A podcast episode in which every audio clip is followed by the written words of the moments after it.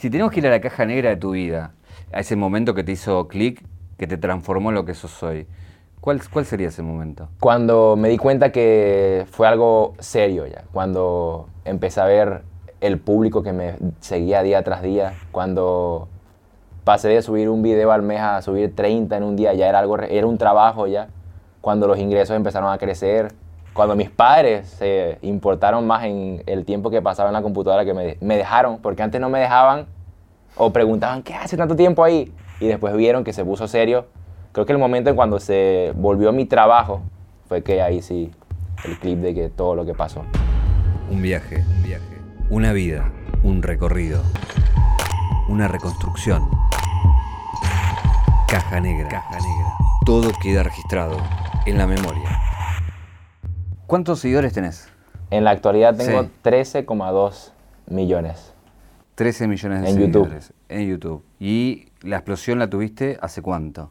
La explosión así grande, grande fue hace un año y dos meses. Un año y dos meses.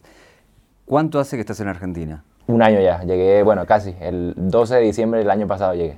O sea que estamos hablando de una coincidencia entre lo- la explosión de seguidores y la explosión de tu vida, por un cambio importante en tu Sí, vida, ¿no? Mis últimos dos meses antes de viajar fue que empezó y ya cuando llegué ahí sí. Porque cuando llegué a Argentina empecé a trabajar el doble. Entonces ahí creció todo muchísimo más. Vamos a llegar a la parte del viaje, pero antes de, de este cambio de, de casa, de país, eh, me interesaba arrancar por, por cómo era tu vida en Venezuela. ¿Dónde naces? Yo nací en San Fernando de Apure, que es como es el llano de allá de Venezuela. Y ahí, bueno, me crié y toda mi vida estuve ahí. Y, y contame para, para la gente que no conoce cómo es, eh, cómo es el llano, cómo es ese pueblo, cómo es el lugar, que tengo entendido es una zona rural. Sí, es muy chiquito. La parte, el San Fernando de Apure donde yo vivía era muy pequeño. Había muchísimo, muchísimo calor. Siempre, siempre hacía calor. Lo menos que llegaba era 25 grados y eso era el frío allá. Entonces, y era muy chiquito, todo el mundo se conocía, las calles, ya todo. Era, era algo muy pequeño. ¿Y a qué se dedica la gente ahí? Bueno, este, había de todo. Había de todo lo que se puede imaginar, solo que era muy chiquito. Pero sí, sí se llevaba el queso llanero a otros estados, se fabricaba bufito, que es como el dulce de leche aquí, y un montón de cosas más se llevaban a todo el mundo. ¿Y cómo era tu infancia ahí? Bueno, yo me dediqué, bueno, yo estuve, no estuve tan en el llano, yo estaba dentro del, dentro del pueblo, no, no era el monte y eso, había calle y de todo. Entonces me crié y por mi hermano conocí los videojuegos y desde chiquito, bueno, mi infancia era siempre con el Nintendo y, esa, y el Play 1 y con eso yo empecé. ¿Qué, ¿Cuál fue la- la- el primer recuerdo de videojuego que tenés? Creo que fue el, el que tenía cassette, no recuerdo cómo se llama. ¿Family o el Sega? No, pero era uno que si lo... Era, creo que era pirata, era chino. Ah, creo que si lo movía, se apagaba todo. Pero ese es el recuerdo, que en una cinta habían como 200 juegos, era Claro. espectacular. ¿Y, qué- y qué, qué videojuego jugabas que recuerdes? Bueno, mi favorito fue en el Play 1, uno que se llamaba Bloody Roar. Era, uno, era de peleas y llegaba a un punto en el que cada personaje se transformaba en un animal. Claro. Entonces ese es mi favorito de toda la vida. ¿De niño a qué le tenías miedo? No sé a qué le tenía miedo exactamente, pero hay una historia mía cuando me mudé de casa, que fue que yo dormí en la cama de la primera noche en la casa y había una luz del baño que se veía en la puerta. Pero mi, mi cuarto no tenía puerta, tenía una sábana. Entonces la luz reflejaba, cuando yo estaba a punto de dormir, reflejaba un niño que estaba ahí, la sombra de un niño. Y eso es una cosa paranormal que me pasó, que no sé si era un niño o no sé qué era eso, pero viví traumado por muchísimo tiempo. Por la duda no te levantás a averiguarlo. Ajá, no me levanto ni loco.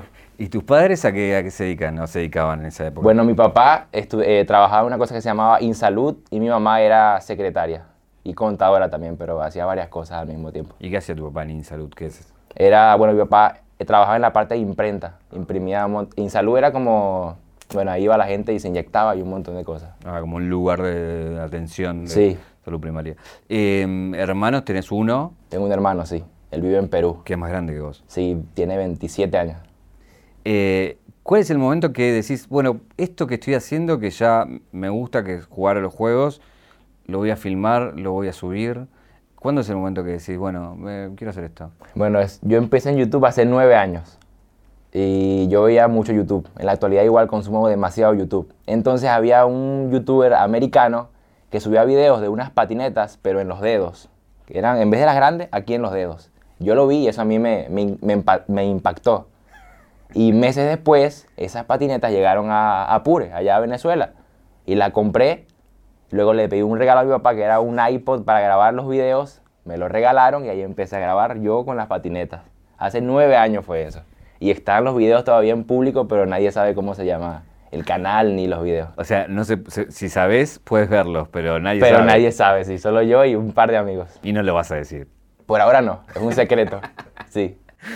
Y ahora visto en el tiempo, esos videos decís, ¿por qué se me ocurrió hacer videos con, con, con patinetas, no? Mira, pero los veo y me gustan mucho. ¿Sí? Me gustan mucho. Y lo más impactante es que usaba ropa hace nueve años que me queda todavía. Mira, De hecho, en los videos actuales uso casi varias ropas que usaba hace nueve años. ¿cuánto medís?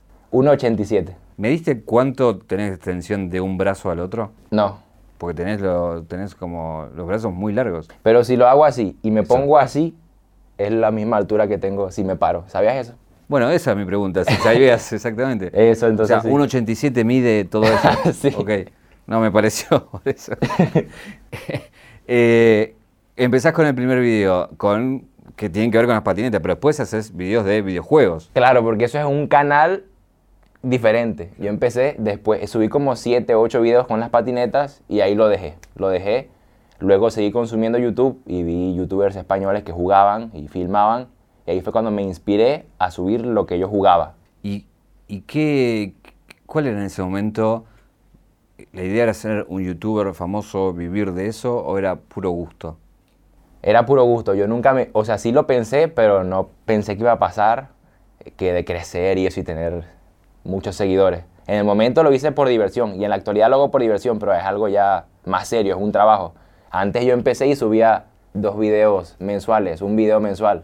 Y en la actualidad subimos ya, bueno, casi 30 todos los meses. ¿Qué fue lo que hizo que tuvieras que, que irte de Venezuela? Bueno, primero por la situación del país y segundo porque para trabajar era problemático, ya que el internet era muy, muy lento y para subir un video yo tardaba 7 horas. Entonces eso sentía que era demasiado para yo tener que subir videos todos los días. Tenía que estar pegado todo el día en la computadora trabajando y luego 7 horas esperando que un video se subiera. Y también por la seguridad, porque aparte de que el pueblo era muy pequeño, como todo el mundo se conocía, yo estaba empezando a crecer y estaba empezando a llegar a la boca de todo el mundo y eso era un peligro. ¿Ya y cuántos tenías de seguidores? Cuando me fui de Venezuela tenía 2,9 millones. De hecho, llegué a Argentina y cuando llegamos llegué a 3. O sea, O sea, eh, la gente en el pueblo empezó, fuiste el famoso del pueblo ya en ese momento. Eras sí. el famoso del pueblo. Bueno, de hecho, yo me fui en diciembre y en diciembre allá en Venezuela, en Apure, se hacen unos bazares, que es como, bueno, en un sitio grande hay un montón de restaurantes chiquitos y la gente va y come. Bueno, ese día yo fui y todo el mundo, todo el mundo me pedía fotos. Nunca me había pasado algo así, menos en mi país. Y eso fue la última semana que estuve ahí. Entonces imagínate, ya la gente me conocía un montón y una de esas fue las razones por las que me fui, por la inseguridad que podía o sea, causar. tenía miedo de te pasara algo. Sí, Pero porque alguien que por ahí la gente piensa que tiene dinero o tiene fama, le pasaban cosas. Sí, sí, no. En, en Venezuela y en Apure eso era, era problemático. La gente con, que tenía dinero o la gente que se estaba, eh, por decirlo así, empezando a crecer o a darse a conocer, es un peligro. Es mucha inseguridad. Sí, demasiado. ¿Y la, y la situación del país qué, en qué te afectaba directamente? La cosa era, para vivir bien allá, tenías que tener dólares. Entonces yo podía vivir bien, podía comer y alimentar a toda mi familia. Pero esa parte del internet y lo de la inseguridad, eso fue lo que me afectó. ¿Y a quién se le dio la idea de, de irse? ¿A vos o a tus padres? A mis padres. De hecho, teníamos pensado irnos a México, pero justo pasó lo del terremoto, del temblor, y cambiamos de opinión. Igual tengo entendido que tuviste un paso previo, que no fue Argentina, que fue Perú. Claro, sí, fuimos a Perú, pero yo creo que Perú fue como para aprender, porque estuvimos cuatro meses en Perú y nos dieron unas ganas a todos, a mi papá, a mi mamá, a mi hermano y a mí, de regresarnos. Teníamos contacto ya con gente que estaba aquí en Argentina gracias al juego, al Free Fire, gracias a YouTube también, y como que tuvimos la facilidad de llegar aquí, que eso fue otro, otra cosa por la que vinimos, porque en México o en Perú no teníamos esa facilidad, y aquí ya teníamos contactos y llegamos ya fácil, por decirlo así. Hay, hay otro integrante de la familia que viajó con ustedes, que es muy importante, que es, que es un perro. Sí. Contame la historia de tu perro, que es como, eh, nada, fundamental en tu vida, ¿no? Sí, Brown se llama el perro. Bueno, ese perro está demasiado loco. De hecho, cuando viajamos a Perú, antes de montarnos en el avión, el perro se escapó del avión. Sí, grabé un video de eso. Y lo más loco es que estábamos diciendo, ¿te imaginas que Brown se salga del avión? Yo con mi hermano hablando, echando broma. Y sí, se escapó. Cuando abrieron la... Porque ellos van donde están las maletas. Claro. Cuando abrieron, el perro salió. Había roto la jaula mordiendo. Salió y por todo, la, por todo el, donde el aeropuerto así, O sea, está en la pista corriendo el perro. corriendo y toda la gente persiguiendo al perro. Y el perro mordió a uno y No. todo. Sí. Y dijeron que si fuera sido de noche, el perro se fuera perdido. Claro. Y Pero eso- no, no terminó, porque como mordió a alguien, ¿no tuviste miedo de que lo llevaran a otro lugar No, no, no pasó nada después. Lo mordió, pero parece que no hubo ningún problema. y te lo devolvieron? Sí, sí. ¿Y qué, qué pasó por tu mente, por tu cuerpo, cuando tu perro se escapó y te enteraste que se escapó? O sea, yo ya no quería viajar. Íbamos a Perú y ya yo dije, no, me quedo aquí. Imagínate viajar y pensar que ya no estás con tu perro y encima en otro país. Fue horrible ese momento. De hecho, lo grabé y el video muy, muy sentimental. De hecho, creo que leí por ahí que te hubiese gustado ser veterinario. Sí, ¿Por qué? porque desde pequeño siempre me han gustado los animales. Y me crié con un montón de perros. Perros que no eran míos, pero que iban a la casa a pedir comida. Entonces siempre me han gustado. Y sí, si no fuera sido youtuber, fuera sido veterinario. Contame en el momento que deciden Argentina y, y, bueno, bajan del avión, ¿cómo, ¿cómo fue llegar acá, estar en otro país y decir, bueno, esta va a ser mi nueva casa? Mira, como ya estábamos, como ya fuimos a Perú antes, ya estábamos como ya familiarizados, como se sentiría. Y ya sabíamos que no íbamos a volver. Ya esto sí era más serio, más serio que la última vez. Y llegamos y había muchísimo calor, porque llegamos a estas fechas y el calor estaba fuertísimo.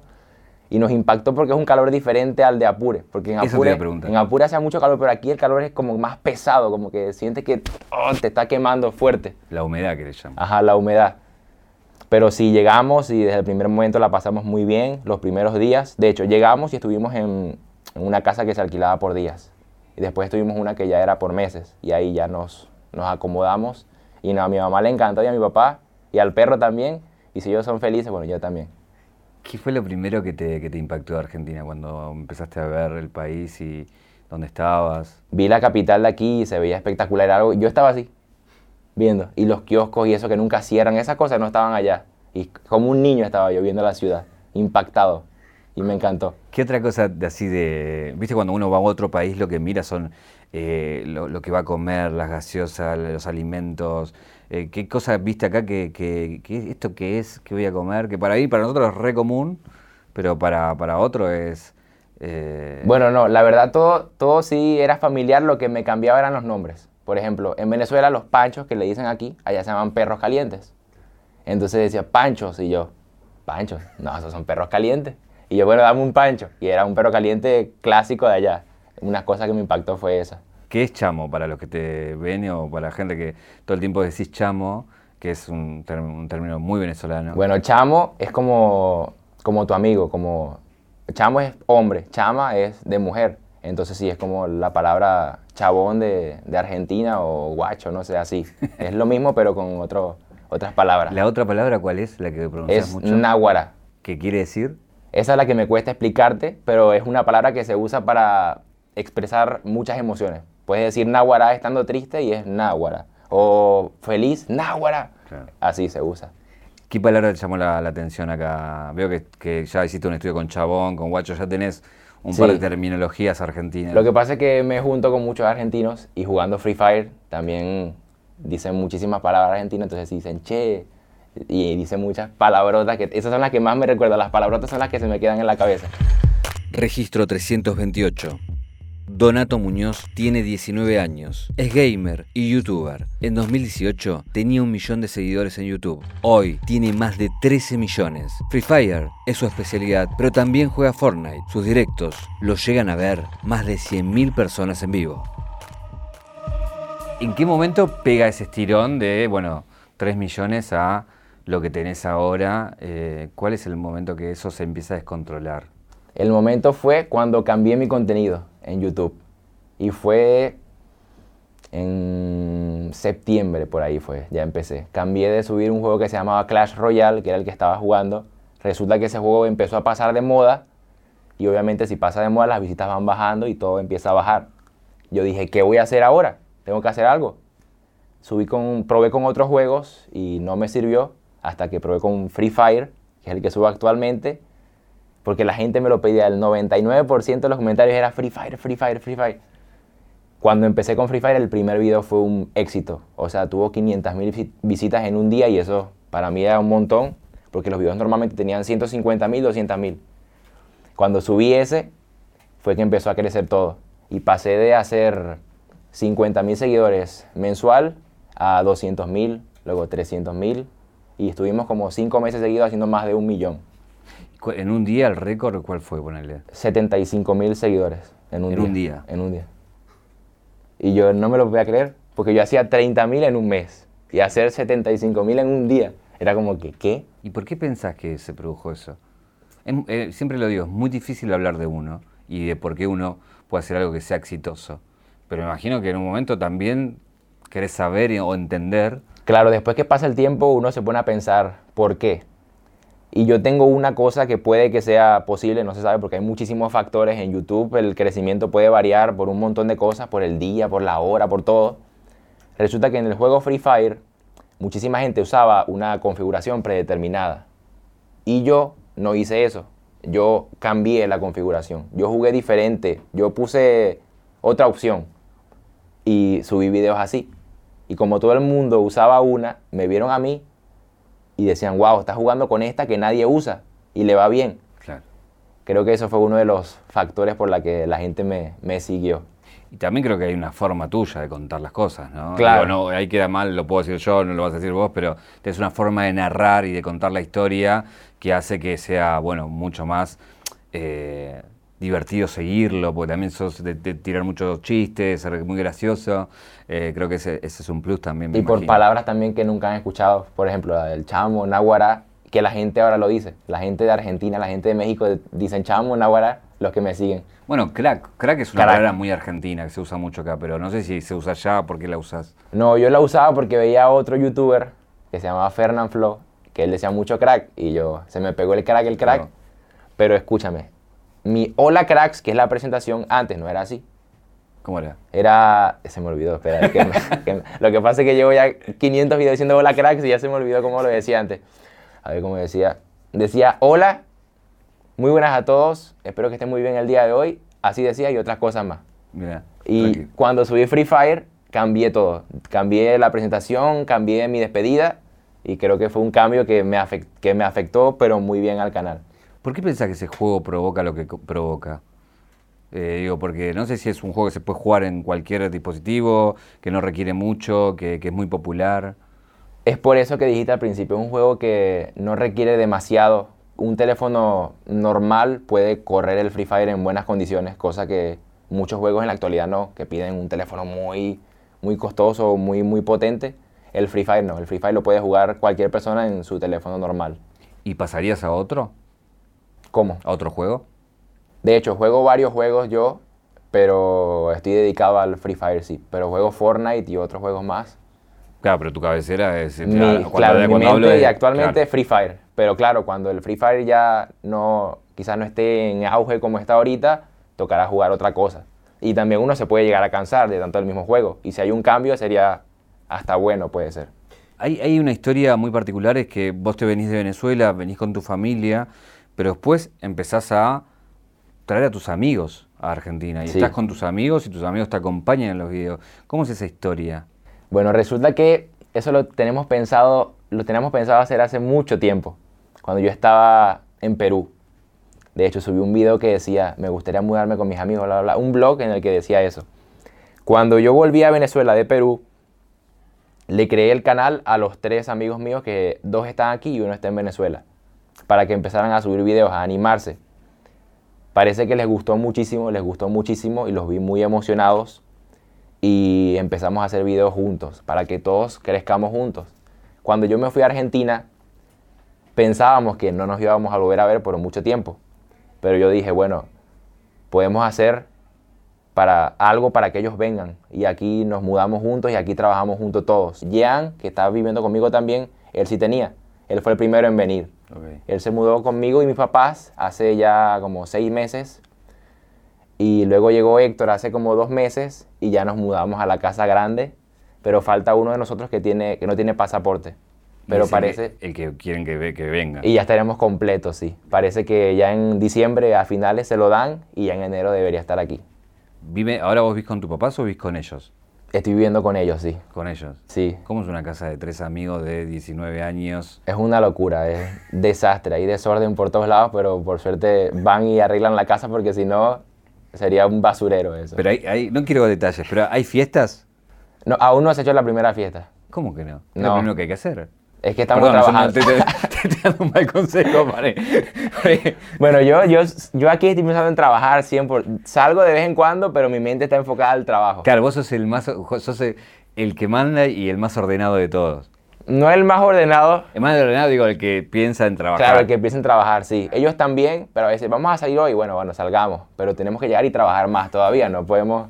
Bueno, menos mal que está en vos eso, porque si está en otro, Sí, sí. eh, sería un problema. Pero a veces sí provoca despejarse un poco de las pantallas y eso, y entonces salimos. Pero cuando a veces sales, dices, no, debo estar trabajando. porque- Entonces volvemos y... Ahora, lo que sí tiene, me imagino, es mucha gente, no conocida, pero mucho venezolano hay hoy en la Argentina. Sí, hay un montón, un montón. De hecho, la gente que trabaja, en, bueno, en- taxiando en los Ubers y eso, hay muchos venezolanos. Rappi también un montón de venezolanos, entonces...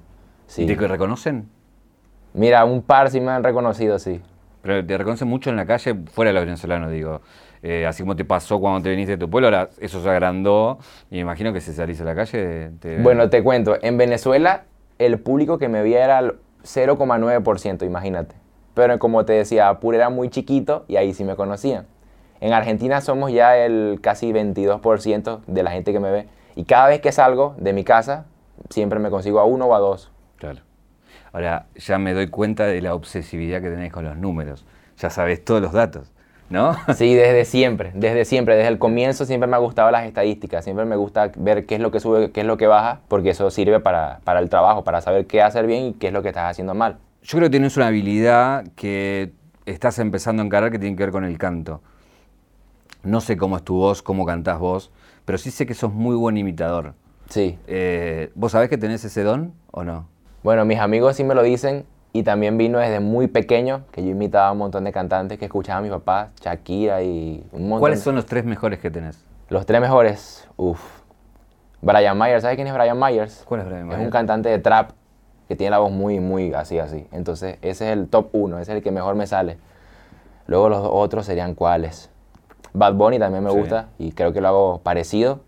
Y Ozuna también. Bien, vamos a arrancar con Osuna, arranquemos de tres para el primero. ¿No quieres que lo imite? por no, favor. me da por mucha favor. pena. Me da ¿Lo mucha has pena. hecho? ¿Lo has hecho? Pero en los videos en mi cuarto encerrado, aquí no puedo, no me atrevo. Somos dos. No me atrevo, imposible. De negocio de los tres, uno. ¿Cuál es? De los tres eso. Uno solo. Uno solo. El Brian Myers. A ver. Pero debes escucharlo tú para que sepas cómo es. Busca un video y escuchas la voz y luego lo hago yo.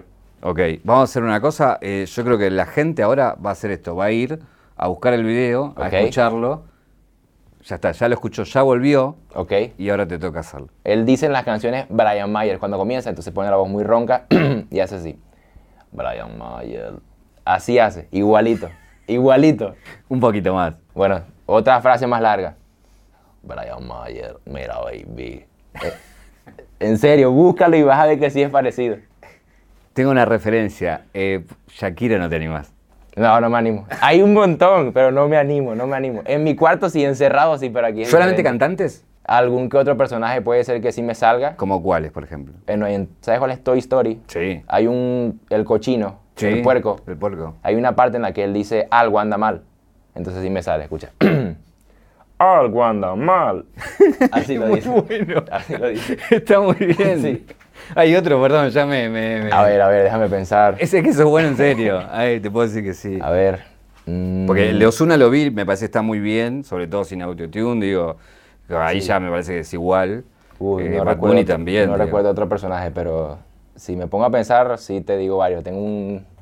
Hay una lista grande. Registro 927. La vida de Donato es como un juego. Arrancó con obstáculos que fue superando día a día, desde sus inicios en San Fernando de Apure hasta su actualidad en Buenos Aires. El juego recién comienza y ya llegó a un récord. Veremos hasta qué nivel Donato quiere hacer lo que sabe hacer, jugar en serio. ¿Tu idea es dedicarte a, la- a cantar? Me gustaría, sería como, no al 100% como lo hago con los videos, pero sí que sea como hacer muchas cosas. Mi idea es, aparte de videos, aparte de los directos, cantante y un montón de cosas más. ¿Cuál es tu relación con el canto? Desde chico me imagino que, que, ah, nada, te habrás metido a cantar. Sí, de hecho, cuando tenía como 8 años, había una academia de rap allá en Apure que se llamaba Epatú. Ahí empecé con la música yo, con el rap, con el hip hop. Entonces salíamos a la calle, grabábamos cosas en la calle, improvisábamos en la calle, cantábamos también. Entonces empecé, ahí me animé. De hecho, ya he cantado en tarima desde que tenía 10 años. Entonces, Ya cantaste frente a gente. Sí. ¿Y por qué no lo hiciste en los videos tanto? ¿Cómo? ¿Y por qué no te, te filmaste cantando o haciendo música? Digo, no, no es tan conocida esa faceta. No, se ve más en los directos. En los Claro. directos que hago, ahí sí, me pongo a cantar y eso, pero también me da pena. A veces cuando canto como Zuna, me voy, me voy fuera de la cámara y canto. Que la, la gente ve ahí la silla vacía y yo cantando, porque me da mucha pena. Vamos a lo siguiente. Dale, ya, dale. está, ya me lo regalaste. Dale. Correte de ahí, o sea, andate No, acá, no, no, te no, vemos, no. no. te vemos, no te vemos, te vamos a escuchar. No, Quiero no, escuchar No puedo, no puedo. Es que el cuarto está vacío. a menos que se vayan, no. Soy capaz de echar a todo el No, mundo, no. ¿eh?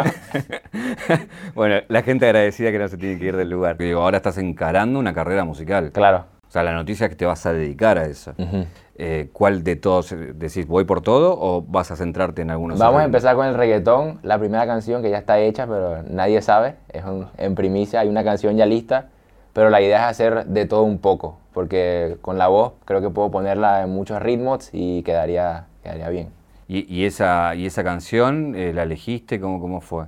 Sí, yo estaba en el baño haciendo mis necesidades y se me ocurrió una idea y empecé a tararearla y empecé a escribir un pedazo.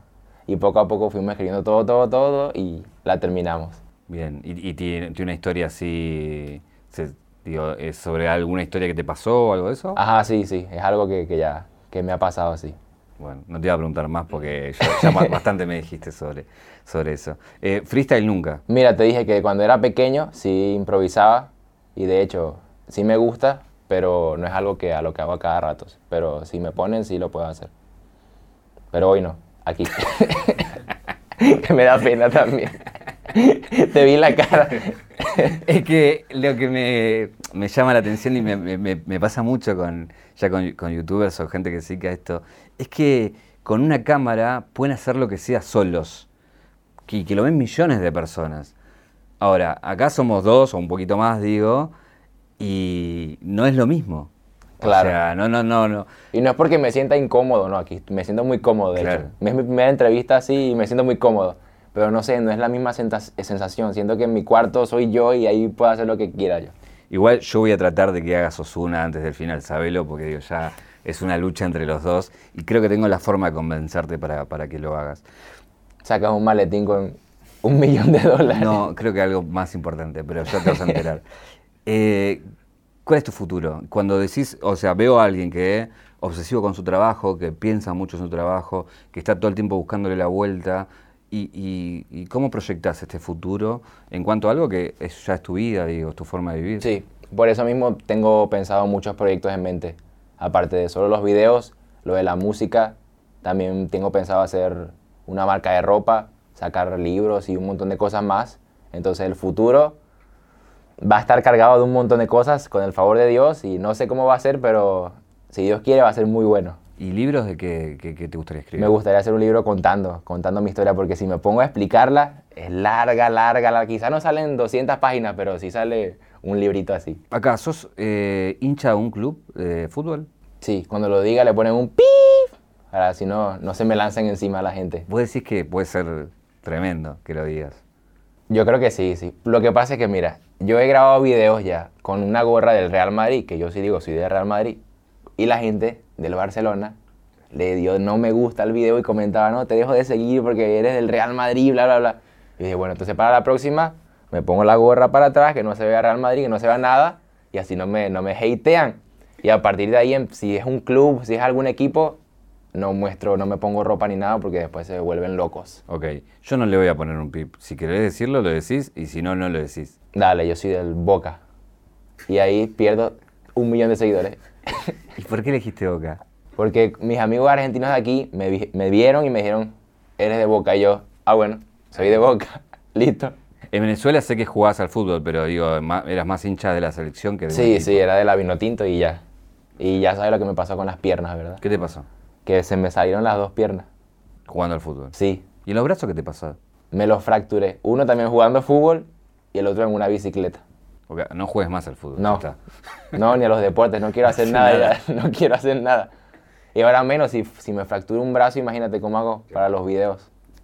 Eh, no está de novio, nada de eso ahora, no, no. No, estoy soltero, Bien. llámenme.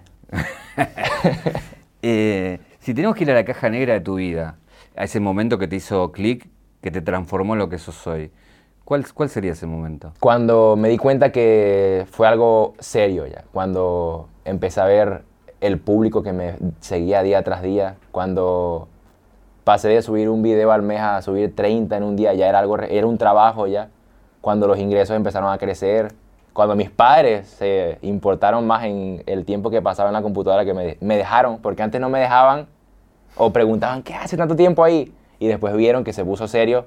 Creo que el momento en cuando se volvió mi trabajo fue que ahí sí, el clip de que todo lo que pasó. Ahora tu papá te dice, no te levantes más de la computadora. No, bueno, ahora como trabajo demasiado, me dicen, papi, sal, sal un rato a caminar o ven a vernos, porque es que sí, a veces siento que trabajo demasiado. ¿Pensás en volver a Venezuela? Sí, me gustaría volver, me gustaría volver, pero no sé, no sé cuándo, porque cada día la cosa está peor allá y sería un peligro para mí y para mi familia que yo, que yo vuelva. ¿Qué extrañas de ella? La comida, a mis primos y a mis tías también, y a mis tíos y a mi familia que se quedó allá. Hay, hay veces, viste, cuando uno te preguntan qué deseas y la gente por ahí dice, se deseo la paz mundial, deseo que no haya más hambre", digo, como cosas como deseo. Y hay veces que uno daría un millón de dólares por cosas pequeñas. Yo creo que tengo acá algo que, que tengo en la caja que, que vos darías mucho dinero por, por eso. Eh, y creo que sería la forma de convencerte de que hagas Osuna. Pero bueno, vamos a ver. No, Tengo acá algo que para, para uno es un pedazo de queso y nada más, pero contame qué es esto. bueno, si no me equivoco, ese es queso llanero queso llanero. de Venezuela. Pero mira, te cuento. Lo que pasa es que el queso que hacen aquí llanero no, este, sabe. No, este, ¿lo probaste? No lo probaste. No, ¿Lo trajiste de Venezuela? ¿Lo probaste? No, lo probaste. Bueno, tienes un cuchillo ahí para comer de una vez. Ahora me van a buscar un cuchillo y me lo van a traer para que lo pruebes. Y vamos a ver. Eh, ¿Esto, eh, matás por algo de esto? Digo, por, por probar. Mira, el- como llevo tanto tiempo probando quesos llaneros, sí, sí, sí podría. Por un pedacito. ¿Qué, qué, ¿Por qué, qué te- la comida te lleva al lugar, ¿no? De donde uno Sí. es, ¿no? Sí, entonces, lo que pasa es que el queso que hacen aquí, el llanero, no se parece en nada, en nada. En nada. Entonces, me duele. Eh, ¿Me haces Osuna o no? Dale, pero déjame pensar qué te puedo decir. Pero un, cantado. Dale, déjame meter un poquito de agua, que eso es, hay que prepararme. Yo también a- a- aprovecho, porque eh, nada, podemos cantar un, una estrofita como la, como la otra. A ver, déjame, déjame ver. Porque hay frases que se me escuchan mejor y hay frases que se me escuchan horribles. Entonces tengo que pensar cuál es la buena. A ver. Pero que se dan la vuelta todos y yo lo digo. Sí. ¿Yo te, ¿Crees que me dé vuelta también? Dale, sí, todos que se den la Me, vuelta. me pongo mirando por acá, por allá. Dale, a ver si me sale. A ver, ¿qué puedo decir? Voy. Baby, coméntale de mí que por la noche te vas y sin decirle nada yo te busco. Ahí me salió un poquito. Un poquito. Crack. Gracias. Crack. Vamos a probar el queso. Me, me trajeron un cuchillo, acá me avisan. Así que lo, lo tengo. Para ver si es el queso que vos decís. Dale. Te lo dejo a vos que vos sabés bien. Picar cómo- quesos. Sí, cómo lo querés. Más cómo lo querés vos.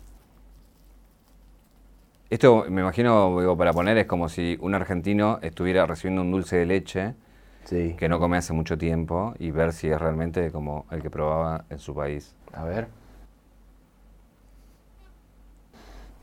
Sí, huele, huele, huele. A ver, No la jugamos, ¿eh? no la jugamos. Se mereció que cantara como Zuna. Vamos a ver.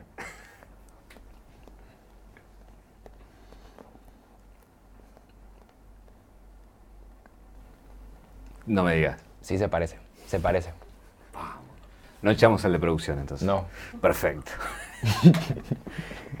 ¿Cuál fue la, la pregunta que no te hice que te hubiese gustado que, que te haga? Que si... Bueno, déjame me trago el queso.